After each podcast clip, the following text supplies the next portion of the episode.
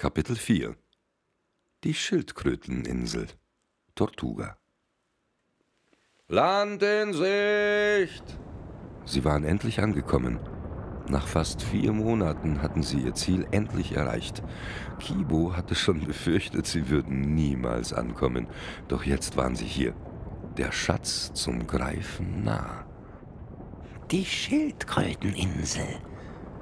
Inmitten des smaragdgrünen Ozeans lag sie da, umsäumt von weißem Sand. Der Anblick verschlug dem Käfer fast die Sprache. Anker setzen, Segel bergen, lass das Beiboot zu Wasser, rief der Kapitän der Pelikan und schon kurze Zeit später bestiegen Kamaka, Kibo sowie ein Seemann, ausgerüstet mit Schaufel, Spitzhacke und etwas Proviant, das Beiboot. Die Pelikan war zu groß, um bis ans Ufer fahren zu können, weshalb sie die restlichen Meter mit einer kleinen Pinne zurücklegen mussten. Sanft schaukelte das Beiboot in der ruhigen See. Jetzt konnte Kibo einen dichten Dschungel am Ende des Strandes erkennen. Mit einem Ruck kam die Pinne zum Stehen. Kamaka und der Matrose sprangen in das knietiefe Wasser und machten sich sofort daran, das Boot weiter an Land zu ziehen, damit es nicht weggespült werden konnte. Kamaka, schau nur, wie herrlich es hier ist. Der kleine Käfer war begeistert. So etwas habe ich noch nie gesehen. Ja, du hast recht. Hier ist es wirklich wunderschön, erwiderte Kamaka.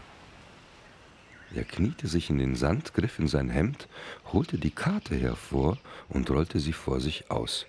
Wir müssten ungefähr hier sein.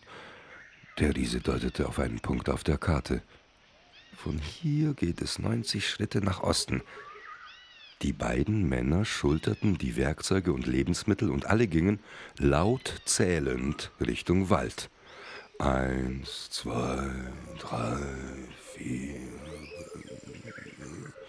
90, jetzt 120 Schritte nach Süden. Eins, zwei, drei, vier, 120.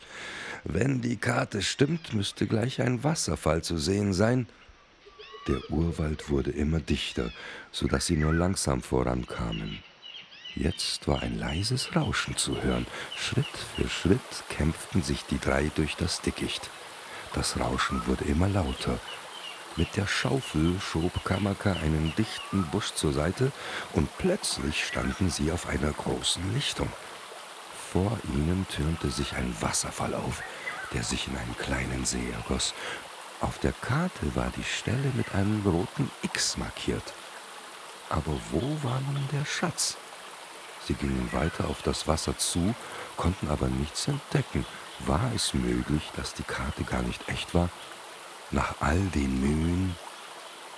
Erschöpft ließen sich die Männer auf einem Baumstamm nahe des Ufers nieder.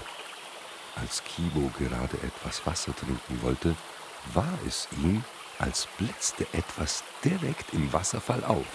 Der Käfer flog näher heran. Er befand sich jetzt seitlich neben den Wasserkaskaden. Zwischen Fels und Wasser war ein kleiner Spalt gerade so groß, dass er hindurchfliegen konnte. Die beiden Männer bemerkten nicht, wie ihr kleiner Begleiter hinter den tosenden Wassern verschwand.